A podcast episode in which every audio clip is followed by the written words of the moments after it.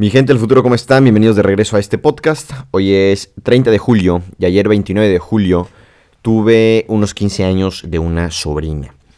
Y pasó algo bien curioso, que de pronto pudiera ser algo muy superficial o muy sencillo, pero para mí tuvo muchísima profundidad. Y a lo mejor decir, ay, la estás forzando mucho, ¿no? Pero bueno, a ver, estamos sentados mis papás, mi hermana y yo en una mesa. Y pues empieza la música, primero pues empieza el reggaetón, la música actual, moderna, ¿no? Del momento, trends de TikToks y demás. Mi hermana con varias primas y, y ¿cómo se llama? Eh, se me fue la palabra. Y tías eh, se pararon a bailar juntas, ¿no? Llegaron varios primos también y demás. Estaba pues la parte de la familia ahí en la, en la pista, pues, estaba toda la, la raza de los compañeros de mi, de mi sobrino y demás. Y pues había trends de TikTok que yo me sabía, ¿no? Entonces estando sentado con mis papás, estaba como que bailándolos, ¿no? Y papá me dice, oye, ¿por qué no te vas a la pista y te pones a bailar y dejas de estarlo haciendo aquí, ¿no? Y yo le dije, la neta, la neta no, o sea, me da un poquito de pena como que pararme y hacer, pues a veces mis desfiguros, ¿no? Con mis movimientos poco eh, coordinados. El baile no es una de mis habilidades tan fuertes. Digo, de repente sale uno que otro pasillo que pareciera que sí sé bailar, pero me demanda mucha, mucho esfuerzo, ¿no? Entonces, eh, veo que va entrando una botarga de, creo que era Pitbull, ¿no? Son de esas botargas que traen pues, los, los, los DJs o los grupos de que van y tocan a las fiestas, ¿no? Y le digo a mi papá, ah, mira, ocupo una de esas para poderme bailar sin problema, para poderme parar a bailar sin problema. Y me pregunta, ¿por qué ocupas una botarga para hacer eso, no? Le digo, porque así nadie va a saber que soy yo.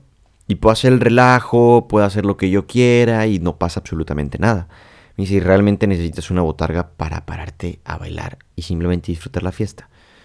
Mírate en un espejo y a lo mejor cuando tengas 40, 50 años vas a estar sentado en una fiesta sin pararte a bailar porque nunca lo hiciste con cara de amargado y no vas a disfrutar el evento.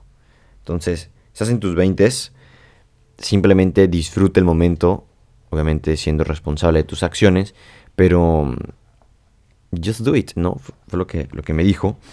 Y te digo, para mí fue como muy profundo porque no solamente aplica en, en esta fiesta, ¿no? De si me paro a bailar o no me paro a bailar, si he hecho el relajo o, disfruto el momento o no, sino que aplica para muchas otras cosas. Ahorita que estoy preparándome para la primera competencia de CrossFit de noviembre del 2022, empezó con un... Chingue su madre, estoy dentro. GSM, soy chavo, si puedo, venga. Nunca, nunca he ido a competir, no sé qué entrenamiento tenga que llevar, no sé cómo se tienen que grabar los workouts, no sé cómo vamos a hacerle para entrar, pero estoy dentro.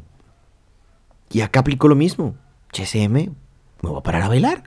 Y a lo mejor es algo muy sencillo, pero para algunas personas se les complica mucho dar el primer paso porque esperan a que siempre sea perfecto.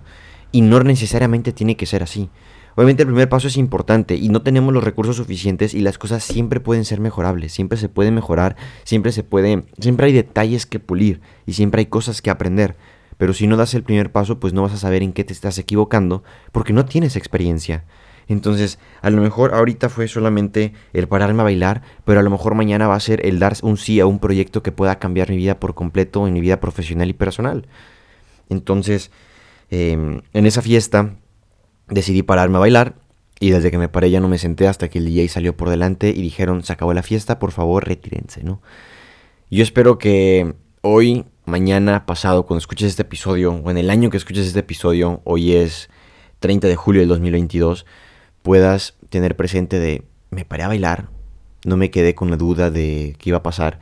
Y algo que quiero agregar antes de, de cerrar este episodio, es que posiblemente cuando empieces un proyecto haya gente que quiera opinar, que pueda criticar, que pueda decirte que mejor no lo hagas, pero hace poco compartí un reel y quiero que te quedes también con esto. Una, que HCM eres chavo y puedes dar ese paso, puedes equivocarte, pero puedes aprender.